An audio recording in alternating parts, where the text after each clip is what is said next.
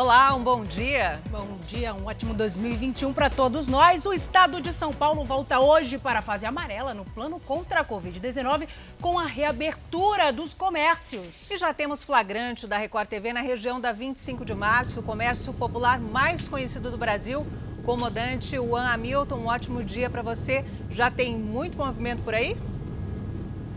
Olha, Salsi, bom dia a você, a Thalita, bom dia a todos. Já sim, já começa o movimento em São Paulo. Algumas lojas ainda fechadas aqui na 25 de março, mas aos poucos as pessoas começam a aparecer nas ruas do comércio popular de São Paulo. Lembrando, né, que a partir de hoje voltam a funcionar também as atividades consideradas não essenciais, como salões de belezas, academias, lojas, bares, restaurantes, shoppings e também alguns museus, mas atendendo, é claro, aquela ocupação máxima de 40% da capacidade do local e 10 horas diárias de funcionamento. Talita, Salsi. Tá certo, comandante. Obrigada pelas informações. Qualquer novidade você volta aqui com a gente no Fala Brasil. Um flagrante agora de maus tratos. Duas crianças foram amarradas em um abrigo municipal na cidade de Tuverava, interior de São Paulo. A Polícia Civil já investiga esse caso. Nas fotos, duas crianças aparecem amarradas. Um dos garotos está sentado no chão. A situação de maus tratos aconteceu em um abrigo municipal, na cidade de Ituverava teve uma discussão, teve uma discussão com uma criança lá da casa, aí isso foi o que me passaram, e inclusive meu filho mais velho, sabe, conversei com eles por vídeo e eles me contou assim, sabe, mais ou menos. Então, aí houve uma desavença com a menina que foi para cima dele e ele foi para cima da menina. E aí o irmão dele mais velho não aguentou sabe? A ver aquilo, pegou e foi para cima, foi para cima para poder ajudar, sabe? Pra poder, porque ele não aguentou ver aquela situação. E aí, pelo que eu entendi, veio a ordem, né? Veio a ordem, eu sei quem foi, para pegar e fazer isso com as crianças. Os dois garotos têm 10 e 6 anos. A mãe, que prefere não ser identificada, disse que perdeu a guarda das crianças porque o mais velho ficou violento após sofrer um abuso sexual de um homem conhecido da família. Eu sempre pedi ajuda, é por isso que eles estão lá, você entendeu? Mais de 10 crianças ficavam no abrigo. Após o episódio, os garotos torturados foram encaminhados para uma outra instituição na cidade de São Joaquim da Barra. O Conselho Tutelar de Ituverava registrou um boletim de ocorrência na delegacia da cidade. A Polícia Civil vai investigar os maus tratos e ouvir os funcionários do abrigo nos próximos dias. Eu peço justiça, eu só quero meus filhos de volta, você entendeu? Para outro caso de violência. O Fala Brasil teve acesso ao depoimento do homem preso suspeito de matar a própria esposa. Esse caso aconteceu no Paraná. A mulher foi assassinada depois de descobrir que o marido tinha uma amante. Ana Paula Proença assumiu no dia 21 de dezembro. Desde então, familiares procuravam por notícias da jovem. Eles sempre desconfiaram que o marido dela estivesse envolvido no desaparecimento. Tivemos acesso com exclusividade ao depoimento de Adriano. Em um dos trechos, ele fala que logo depois do crime, usou o celular de Ana Paula para enviar mensagens para ele mesmo e para a mãe dela. Foi uma tentativa de despistar a atenção dos familiares do que tinha acontecido. Eu lembro que eu peguei o celular dela eu lembro que eu peguei, mandei uma mensagem sem pensar o que, que ia acontecer, o que, que qual seria a melhor forma. No desespero, eu acabei fazendo isso. De acordo com a polícia, Ana Paula teria visto mensagens de uma suposta amante no celular do marido. E esse teria sido o motivo do crime. Adriano contou à família de Ana Paula que depois disso os dois tiveram uma discussão e ela foi embora de casa. E ele falou sempre que a Ana Paula tinha saído. Sempre que a Ana Paula saiu, eles tinham brigado e a Ana Paula saiu chorando. Sempre mentindo, sempre mentindo. Adriano também confessou que viajou com a amante para Santa Catarina após matar a esposa. E ele disse que ele saiu para esfriar a cabeça, porque eles já tinham discutido naquele dia, isso naquele primeiro momento. Foi questionado se ele foi auxiliado por alguém, ele não, ele nega e disse que fez tudo ele sozinho. Adriano Menster será indiciado por feminicídio, fraude processual e ocultação de cadáver. Para a família da vítima, ele é um monstro que nunca mais deveria deixar a prisão. Por quê? Por que você fez isso?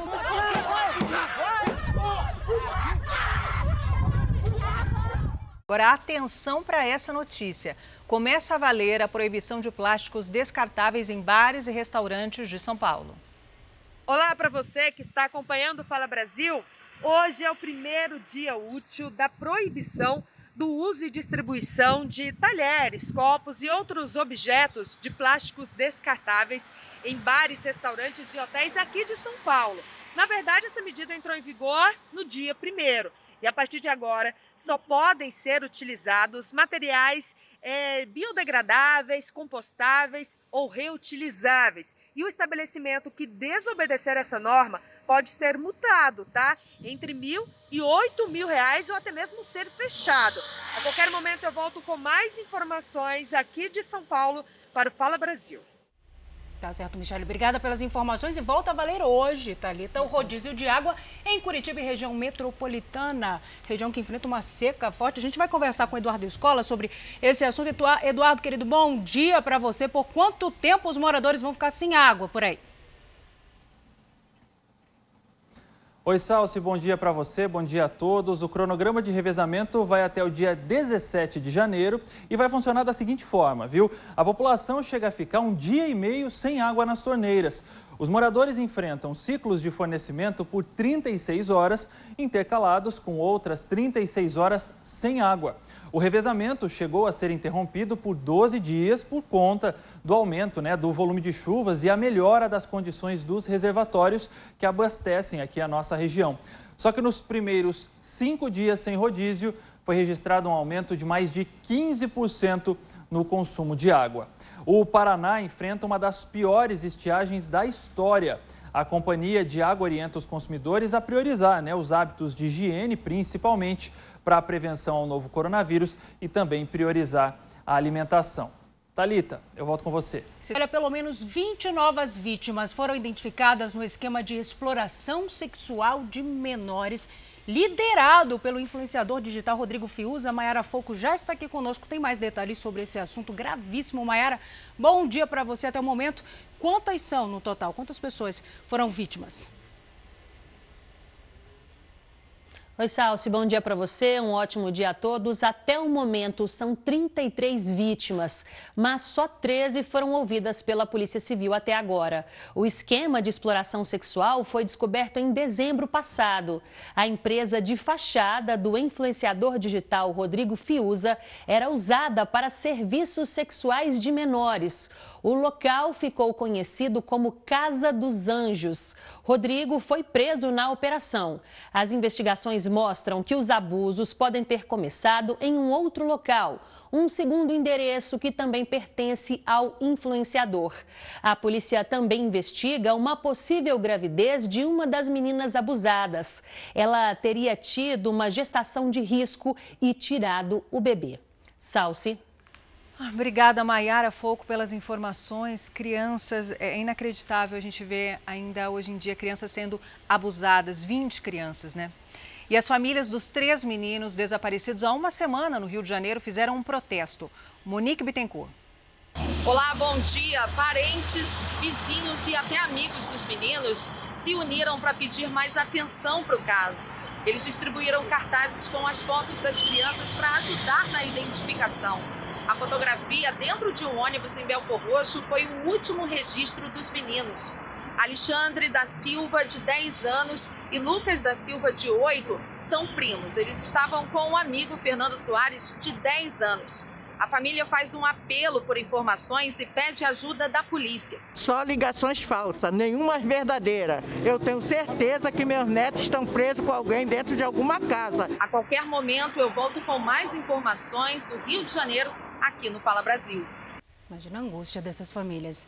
Atenção, a Caixa Econômica Federal lidera hoje o saque do último auxílio emergencial para 3 milhões e 600 mil beneficiários. As pessoas incluídas neste lote são nascidas em março e fazem parte do chamado ciclo 6 de pagamento. O dinheiro já estava depositado numa poupança digital, mas ainda não havia autorização para saques e transferências. O auxílio emergencial foi encerrado em dezembro, mas até o próximo dia 27 de janeiro segue o calendário para saques e transferências de acordo com o mês de nascimento. Os últimos a receber serão os nascidos em dezembro. Eu posso voltar a qualquer momento com mais informações aqui de Brasília para o Fala Brasil. Obrigada, Vanessa. E olha essa história: um pai luta há 20 anos para provar que médicos fizeram a retirada de órgãos do filho dele ainda vivo. Que absurdo. Os médicos que atenderam o garoto na emergência de um hospital vão a julgamento no final deste mês. Uma luta incansável. Um pai contra sete médicos e muitas manobras na justiça. Paulinho tinha 10 anos, era o filho mais velho do empresário Paulo Pavese e até hoje inspira o pai na busca por justiça. Eu acho que o que mais me animou para isso tudo foi isso, né? E saber que ele é uma criança que ele não deixava as coisas para trás. Vamos fazer, vamos em frente e enfrentar o que tem que fazer. Era 19 de abril do ano 2000, início de tarde, e Paulinho estava na piscina desse prédio aqui com outros dois amigos, prédio justamente que ele morava. E numa brincadeira, ele falou: Quer ver como eu consigo segurar sem escorregar? Só que ele estava com as mãos molhadas e acabou caindo. O pai do menino questiona até hoje o laudo da morte. Na Santa Casa de Poços de Caldas, ele deveria passar por um outro teste, um outro diagnóstico de morte encefálica, porque o primeiro que ele fez tinha dado que ele estava vivo. Chegou na Santa Casa, eles levaram ele para a mesa de cirurgia, retiraram os órgãos. Não fizeram nenhum outro exame. Segundo ele, o menino ainda estava vivo quando foi feita a retirada dos órgãos. O anestesista ele entrou com anestesia geral e classificou o Paulinho como asa 5, paciente moribundo com perspectiva de óbito em 24 horas, portanto vivo. Começava aí uma longa e árdua batalha do pai para punir os médicos de emergência e os transplantistas. 14 anos após a morte do filho, Paulo conseguiu uma vitória, mas que durou pouco. Em 2014, três dos sete médicos envolvidos no caso da extração ilegal de órgãos seguida de morte chegaram a ser julgados e condenados em primeira instância, apenas que variam de 14 a 18 anos de reclusão. Eles ficaram detidos aqui no presídio de Poços de Caldas, em Minas Gerais, por 30 dias conseguiram uma liminar da justiça para responder ao processo em liberdade. Um terceiro médico, Dr. Sérgio Poli Gaspar, ficou foragido por 30 dias e, quando se apresentou, ficou detido aqui por apenas um dia. Uma produtora independente de Poços de Caldas registrou a saída da prisão dos médicos condenados os urologistas Cláudio Rogério Carneiro Fernandes e Celso Roberto Frasson Scaff, e ainda o anestesista Sérgio Poli Gaspar. Cláudio diz que ele e os outros médicos são inocentes. Se tudo isso que foi feito em transplante aqui é ilegal, então no Brasil inteiro é ilegal. Entendeu? Todos esses procedimentos são procedimentos considerados procedimentos normais. Segundo esse documento do Ministério Público, toda a equipe médica sabia que a criança estava viva no momento da retirada de seus órgãos. Juiz lembra que o principal cirurgião da retirada de órgãos, o urologista Celso Scaff, escreveu na folha do procedimento que a criança estava sem morte encefálica. O juiz Narciso Alvarenga também encontrou no processo provas da existência de uma rede clandestina de retirada de órgãos, coordenada pelo chefe da equipe de transplantes da Santa Casa, Álvaro Ianhes. Também é, existia uma lista de receptores paralela à lista oficial. Durante a busca por justiça, Paulo diz que sofreu ameaças e perseguição. Em 2012, foi obrigado a mudar para a Europa. O caso ganhou repercussão internacional e foi denunciado neste vídeo. Mas no ano passado, Paulo decidiu voltar ao Brasil. Hoje eu não sou só brasileiro. Na época que eu vivi tudo isso, eu era só brasileiro. Hoje eu sou italiano também. Eu tenho cidadania italiana. Uh, qualquer coisa que aconteça comigo aqui no Brasil, é, eles estão mexendo com uma pessoa que é de outro país. Paulo escreveu este livro, Tráfico de Órgãos do Brasil.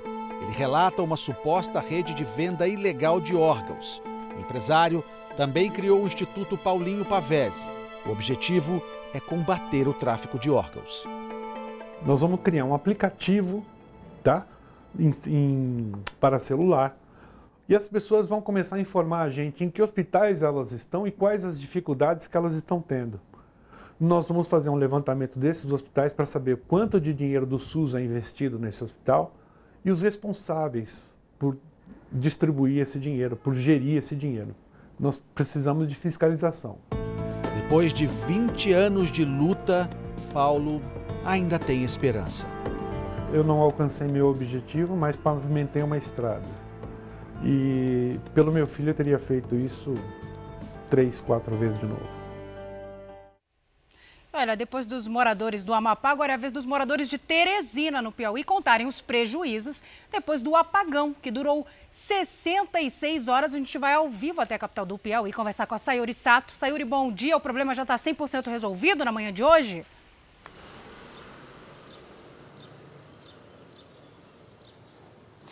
Olá, bom dia. A empresa responsável pelo fornecimento de energia elétrica aqui no estado afirma que sim, 100% dos bairros afetados pelo apagão já estão com fornecimento normal.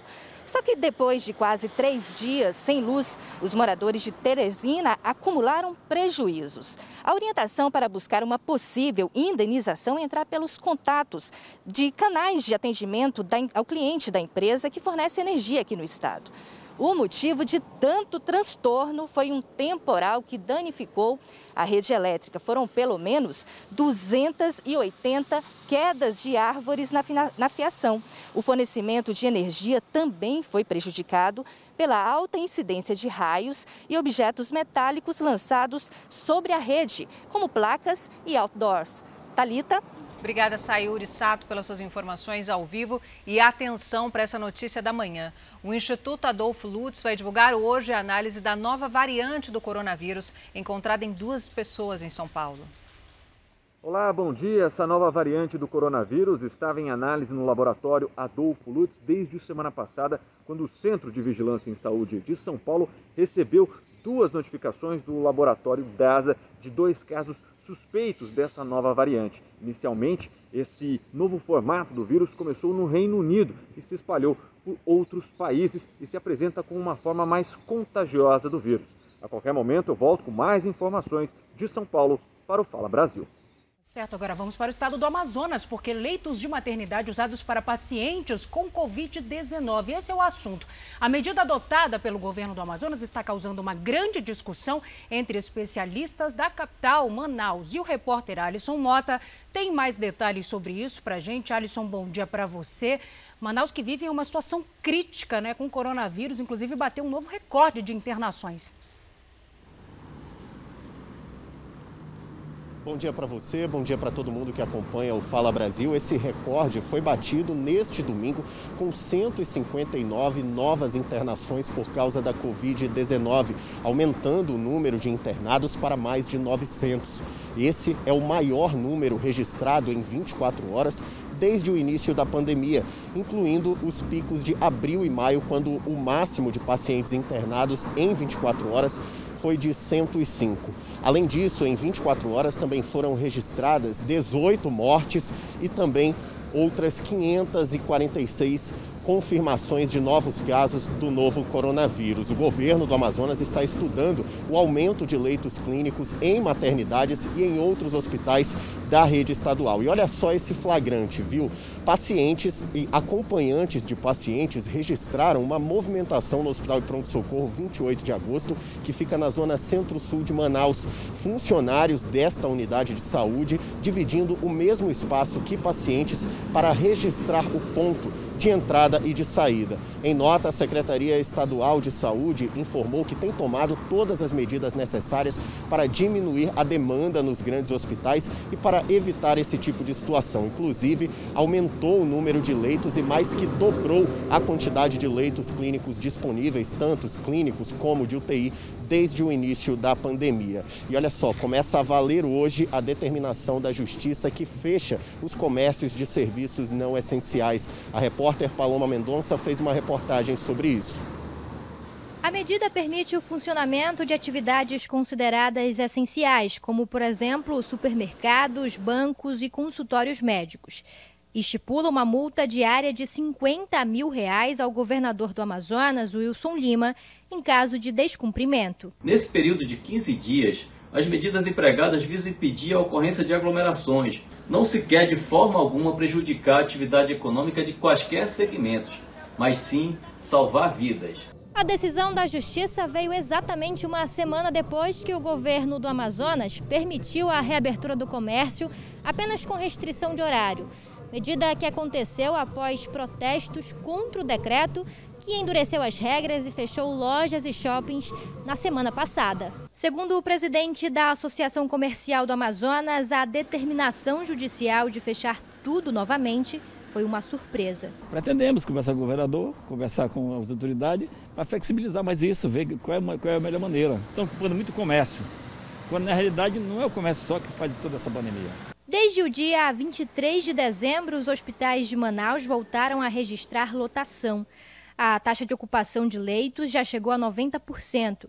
O número de sepultamentos também teve alta. Só no mês passado foram 1.081 enterros.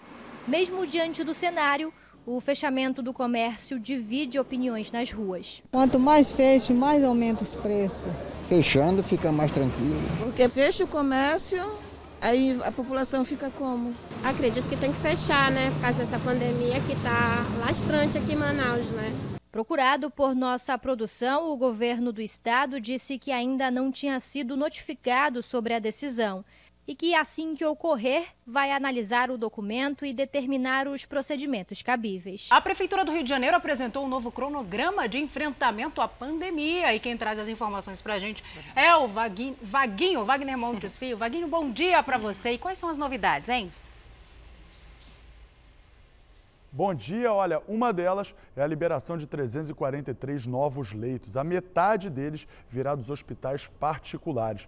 O novo plano foi divulgado pelo prefeito do Rio de Janeiro, Eduardo Paes, e o governador Cláudio Castro. A taxa de ocupação de leitos dos hospitais da cidade do Rio é sim uma preocupação. Por isso, haverá um centro de regulação único para pacientes com a doença. Das capitais brasileiras, o Rio de Janeiro tem a maior taxa de mortalidade do país. São 203 casos para cada 100 mil habitantes. Eduardo Paes disse que o Rio seguirá a campanha nacional de vacinação.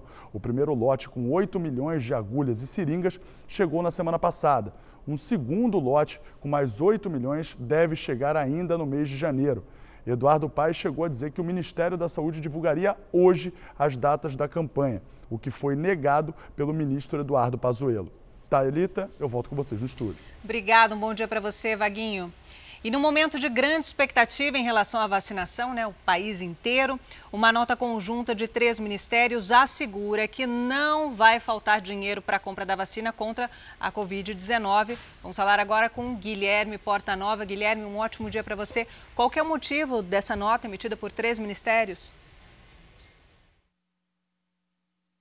Muito bom dia a vocês, muito bom dia a todos que estão ligados no Fala Brasil. O motivo é tranquilizar a população em relação ao veto do presidente Jair Bolsonaro a um trecho da lei de diretrizes orçamentárias que impedia cortes de despesa relacionadas ao combate à Covid. Os ministérios das Comunicações e da Economia e a Secretaria-Geral da Presidência, que tem status de ministério, esclarecem que o crédito extraordinário de 20 bilhões de reais liberado pelo governo no ano passado destinado à compra de vacina contra a Covid-19 e à campanha de vacinação ainda não foi utilizado e estará disponível no valor integral em 2021. A nota ainda cita que a destinação de recursos para a aquisição de componentes de prevenção ou para prevenção e de controle de doenças, incluindo-se vacinas, é uma obrigação legal da União. Aí uma nota tentando tranquilizar a população como um todo. Salce. Obrigada, Portanova, pelas informações. E olha, as clínicas particulares se mobilizam para trazer para o Brasil a vacina contra a Covid-19. É verdade. Enquanto isso, segue a expectativa quanto a um calendário oficial de vacinação. O Ministério da Saúde informou que não vai anunciar oficialmente a data de vacinação, mas que continua trabalhando com três possibilidades. Na melhor das hipóteses, a vacinação teria início em 20 de janeiro. Em uma situação intermediária, começaria entre 20 de janeiro e 10 de fevereiro. e numa previsão mais tardia, só após o dia 10 de fevereiro. A busca por conseguir a vacina de forma mais rápida agora vem também da rede privada de saúde. A Associação Brasileira das Clínicas Particulares anunciou que pretende comprar 5 milhões de doses da Covaxin, vacina contra a Covid-19 produzida na Índia. A previsão é que ela esteja disponível na rede particular a partir de março. Mas o imunizante ainda precisa de autorização da Anvisa para ser testado e utilizado no Brasil. Os primeiros estudos clínicos feitos fora do Brasil mostram que o imunizante não gera efeitos colaterais graves e produz anticorpos contra a doença. A imprensa internacional fez críticas à Índia por ter aprovado o uso emergencial da Covaxin, mesmo após questionamentos sobre a falta de informações em relação à eficácia da vacina. Na área pública, após o fracasso do pregão que pretendia comprar seringas e agulhas, uma portaria da Secretaria de Comércio Exterior, ligada ao Ministério da Economia, proibiu a exportação desses produtos. Eles só poderão ser vendidos para fora do país com autorização especial. E a Fiocruz informou que deverá entrar na Anvisa com o pedido de uso emergencial da vacina de Oxford esta semana. Para garantir o início da vacinação ainda em janeiro, serão adquiridas vacinas prontas fabricadas na Índia, um dos centros de produção da vacina da AstraZeneca. A vacina é, que a, a AstraZeneca vai importar para cá é, só vai ter o ok da Anvisa com a visita em loco de técnicos da Anvisa lá na Índia. E são técnicos muito bem preparados, né? são muito rigorosos. Interessante que você tenha esse rigor. De manhã, o transporte público de Vitória, no Espírito Santo, está paralisado. O primeiro dia útil de 2021 começou complicado na região metropolitana de Vitória, no Espírito Santo. Acontece que desde maio o transporte público está circulando sem cobradores e uma liminar da Justiça é, ordenava que esses profissionais voltassem a trabalhar nessa segunda-feira, dia 4. No entanto, isso não aconteceu, está gerando revolta entre os rodoviários. Os profissionais estão nas portas das garagens e os terminais estão desse jeito, cheios e sem nenhum transporte coletivo circulando. Podemos voltar a qualquer momento com mais informações no Fala Brasil. E janeiro também é sinônimo, né, de conta. Oh. É tanta conta, é IPTU, Escola é matrícula de filho, né? de, de filho. Olha que eu não comecei, eu tenho até medo de quando começar. E a cobrança do IPVA começa também em janeiro em boa parte do nosso país. Mas olha, tem diferenças de calendário e valores para cada estado. Alexandre Gamon, ao vivo com você, um ótimo dia. Conta pra gente como que será a cobrança por aí. Bom dia, Thalita. Bom dia, Salsa. Amigos do Fala Brasil. Até que enfim, uma boa notícia, principalmente para o gaúcho, porque o valor do imposto nesse ano terá uma redução estimada em 4,6% em média. São cerca de 3 milhões e 800 mil veículos do Rio Grande do Sul. Para quem optar por parcelar o valor do IPVA em três vezes, o primeiro vencimento é no dia 29 desse mês. Já no estado do Mato Grosso, o início dos vencimentos, que seria em janeiro, em um cenário normal, passou para março por causa da pandemia. Lembrando que o motorista também pode escolher por pagar a cota única. Aí o vencimento varia conforme a placa do carro. Aqui no estado, a expectativa da Secretaria da Fazenda é arrecadar mais de 3 bilhões com o IPVA 2021. Em São Paulo, a promessa é de que o imposto fique em média quase 7% mais barato. Sempre há a opção de se pagar à vista com desconto ou então parcelar em três vezes. Com a taxa Selic, a taxa básica de juros a 2% ao ano, Aproveitar o desconto é a melhor opção para os especialistas. Salsi, olha só, já se livra do imposto, até porque deixar o dinheiro no banco não está valendo muito a pena, viu? É isso, o desconto sempre cai bem, né, meu querido? Tem o 13 terceiro aí, né? Que muita gente já gastou o 13 terceiro também, né? É, mas foi quem ter deixado um pouquinho. É isso, tá valendo a pena. Obrigada, meu querido, pelas informações. O setor de medicamentos se prepara para implantar um sistema que vai impedir que os medicamentos sejam jogados no lixo e contribuam aí para a poluição do meio ambiente, né? Manu Queiroz, um bom dia para você. Que medida é esta, hein? Oi, Salso, muito bom dia para você, para a Thalita, feliz ano novo para vocês, bom dia a todos. É uma norma que prevê que entre esse ano e 2023, todas as capitais dos estados e municípios com mais de 500 mil habitantes façam um recolhimento dos remédios. O consumidor deverá levar os remédios vencidos ou que não estão sendo usados nas farmácias, que por sua vez deverão instalar dispensadores. Depois, o material deve ser levado para um armazenamento secundário. Tudo isso envolve uma cadeia até que os medicamentos cheguem a um incinerador ou aterro específico. O sistema deve ser implantado efetivamente no segundo semestre. Segundo a Anvisa, a Agência Nacional de Vigilância Sanitária, 30 mil toneladas de remédios são jogadas anualmente fora no Brasil. Talita. Briga antiga do setor, né? Obrigada, Manu. Feliz ano novo também. Primeira segunda-feira, né? 2021 ainda vale Feliz, Feliz ano, ano, novo. novo. Né? E uma notícia preocupante: metade das vacinas, das 15 vacinas do calendário infantil, não alcançou a meta dos últimos cinco anos. É isso que mostra um censo de vacinas feito em todo o país. Amanda Pereira tem as informações ao vivo para a gente. Amanda, um ótimo dia para você. Aí no Pará, a situação em 2020 foi bem grave, né, Amanda? Olá, Thalita, Salsi, bom dia para vocês. Uma ótima segundona. Foi grave, tem chamado a atenção. Essa campanha de vacinação contra a poliomielite atingiu pouco mais de 60% do público-alvo. A polio, que pode causar, inclusive, né, a paralisia infantil. Já o sarampo, menos de 30% das pessoas ali foram vacinadas. O governo do estado tem intensificado esse trabalho de imunização e mesmo a gente tendo aí um dos melhores programas de imunização do mundo, o país tem visto sim essa cobertura vacinal cair drasticamente. A meta não alcançada há cinco anos foi resultado de um censo de vacinas realizado no país inteiro. No ano passado, é claro que a gente teve a Covid-19, que pode ter piorado essa situação, as pessoas ficaram preocupadas em sair de casa, quebrar o isolamento, mas os especialistas alertam para a possível volta dessas doenças anti-erradicadas. É claro que fica, então, esse alerta, né, Salsi e Thalita, justamente para as pessoas continuarem se prevenindo, basta ir com a máscara, levar o álcool em gel, fica tudo certo, né, Salsi? Alerta importantíssimo, Amanda. Sim. Obrigada pelas informações. Olha essa história, um fuzil de Exército desapareceu, simplesmente sumiu de dentro da Vila Militar, no Rio de Janeiro. A Monique Bittencourt já está aqui conosco. Conta pra gente, Monique. É, bom dia para você. Existe alguma suspeita do que teria acontecido? Olá, bom dia para você, bom dia para todo mundo. Existe sim. Segundo áudios que circulam pela internet, um soldado que estava de serviço na madrugada de domingo teria furtado a arma e entregado a criminosos em um carro. O Exército Brasileiro confirmou a ocorrência de furto e abriu um procedimento judicial para apurar o caso.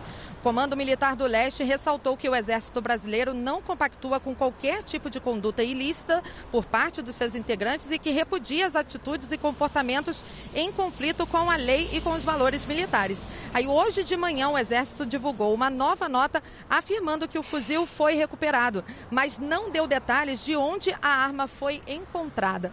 Voltamos aos estúdios do Fala Brasil. E olha, o furto de cabos de internet vai além da dor de cabeça criada para os consumidores. Só no Rio de Janeiro, o prejuízo chega a 700 milhões de reais por ano. Jefferson é professor de matemática do estado há seis anos. Em 2020, ele e outros professores enfrentaram o desafio das aulas online. Mas para o Jefferson virou uma missão quase impossível. O motivo?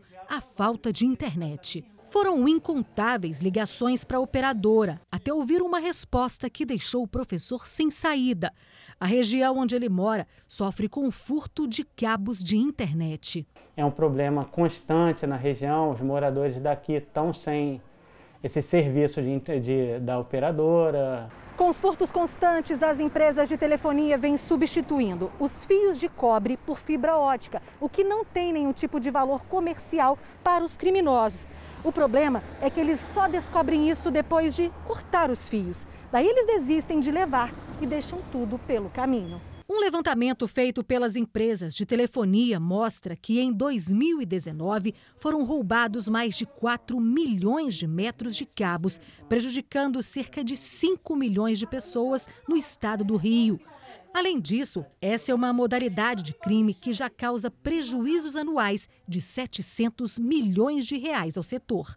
Esse advogado explica que o consumidor deve exigir que a empresa desconte o período em que o serviço não foi prestado. Se não há o serviço, não há o pagamento. Se paga, ela deve ser ressarcida pela empresa que recebeu os valores em dobro. E se mesmo com todas as reclamações o problema não for resolvido, o consumidor pode recorrer à justiça.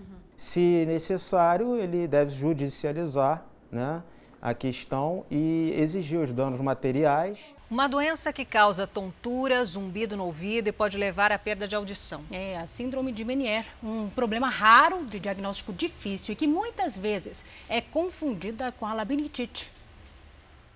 Foram quase cinco anos sem uma nova crise, mas em novembro João Luiz voltou a sentir os sintomas da doença. O enjoo, é, dor de barriga, vontade de, de, de fazer xixi, essas coisas. É um mal-estar no organismo total. O comerciante sofre de um problema raro conhecido por doença de Menier, um distúrbio no ouvido interno. Dentro do labirinto eu tenho um líquido que está aqui em cinza, mas na verdade é um líquido transparente chamado endolinfa.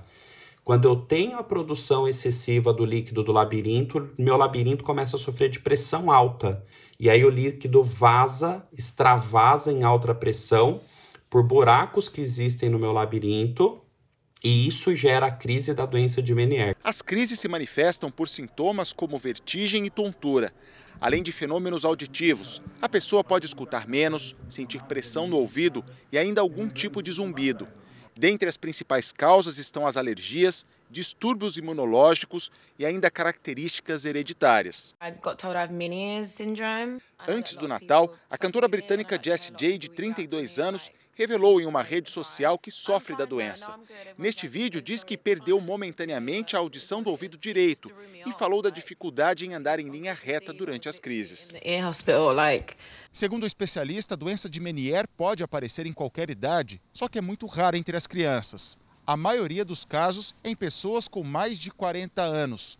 E as mulheres sofrem mais desse problema do que os homens. João sentiu os primeiros sintomas aos 20 anos, um leve desconforto no equilíbrio.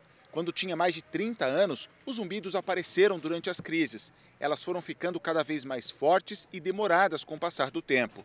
O diagnóstico só foi feito há cinco anos. Quando eu tinha as crises que não eram tão fortes, eu tomava a medicação durante uns 10 dias, aí melhorava, depois aumentava, tomava um mês, e sempre tratando como labirintite emocional. A falta de diagnóstico é uma das dificuldades de quem sofre do problema. A doença é facilmente confundida com a labirintite. Por trás dessa palavra labirintite, a gente tem mais de 40 doenças diferentes que geram tontura. Olha só, é um universo gigante de doenças e possibilidades, cada doença com tratamento diferente. Não existe cura para a doença, mas ela pode ser tratada com o uso contínuo de remédios. Uma das consequências pode ser a perda auditiva. João já perdeu mais de 50% da audição do ouvido direito. A torcida é para que ao longo aí das próximas décadas a medicina se reinvente, a gente consiga outras estratégias de tratamento para o Menier. Tem tanta coisa que a gente nem imagina, né? Por isso que é importante Sim. ao médico, não só ficar ali pesquisando na internet. E né? se automedicando, Exatamente. né? Exatamente. E olha, gente, em Salvador é proibido frequentar as praias durante hum. os feriados e finais de semana. É proibido, só que muita gente não tem respeitado essa proibição. O ano começou com movimento alto nas praias baianas. Percorrimos parte da orla da capital baiana neste domingo e o cenário se repetia. Muita gente curtiu o dia de sol nas areias. Por volta das 10 horas da manhã, a praia de Estela Mares já registrava movimentação intensa. No farol de Itapuã, mais banhistas aproveitavam o dia de verão. Esse barraqueiro diz que está ciente das proibições.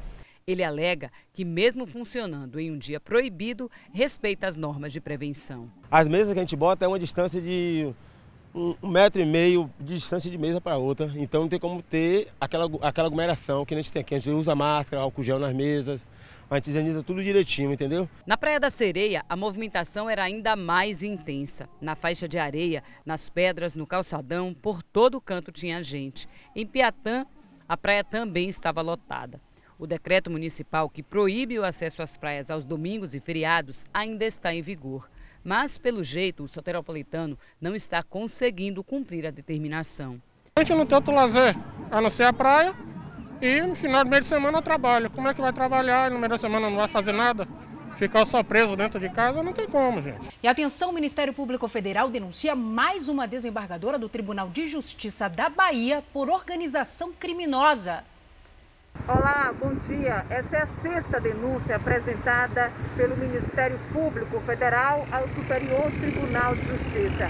De acordo com as investigações da Operação Faroeste, a desembargadora Lígia Maria Ramos da Cunha, seus dois filhos, Arthur e Rui Barata, além de três advogados, estariam recebendo vantagens indevidas para o favorecimento em decisões judiciais.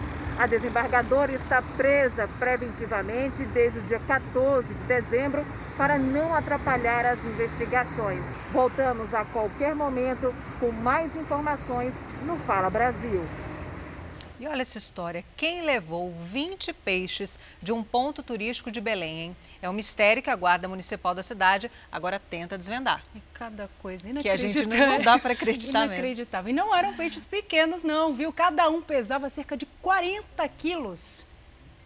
Os peixes viviam neste lago e eram facilmente vistos. Sempre foram uma das atrações da praça que fica em um bairro nobre de Belém e é muito frequentada. Mas quase todos os pirarucus foram roubados nas últimas madrugadas. Eram 38 peixes. Eles foram doados em 2019 pela Universidade Federal Rural da Amazônia e a Associação Amigos da Praça. Portanto, estavam bem grandes, pesavam cerca de 40 quilos. Os moradores da região reclamam da falta de policiamento noturno no ponto turístico. E esse furto justamente ele, é, acontece no período depois da meia-noite, que todo mundo já foi embora. Aí não dá para saber como foi, quem foi que, foi, que fez o, esse, esse roubo aí. O pirarucu é o maior peixe de escamas de água doce do Brasil e um dos maiores do mundo. Nos supermercados e feiras livres aqui de Belém, o quilo está custando 40 reais em média. Seu José, que se dedica todos os dias a alimentar os animais, está preocupado. Fico triste por isso, né? Que a gente cuida, deixa tudinho, aí vem as pessoas aí que do, levam, né? O inspetor da Guarda Municipal, Joel Ribeiro, informou que o número de agentes é pequeno para o monitoramento da praça, que tem 3 mil metros, e que haverá um reforço na segurança. E sabe aquela história de que mesmo na crise há oportunidade? E há mesmo, né? A pandemia do coronavírus deixou isso bem claro para todo mundo. Ai, que bom, né? Porque o crescimento de alguns setores é tão grande aqui no Brasil que eles enfrentam até a falta de matéria-prima. Vamos acompanhar na reportagem. Mesmo nos momentos mais restritivos da pandemia, com ruas vazias e comércios fechados, os entregadores cruzavam as cidades para entregar comida ou compras.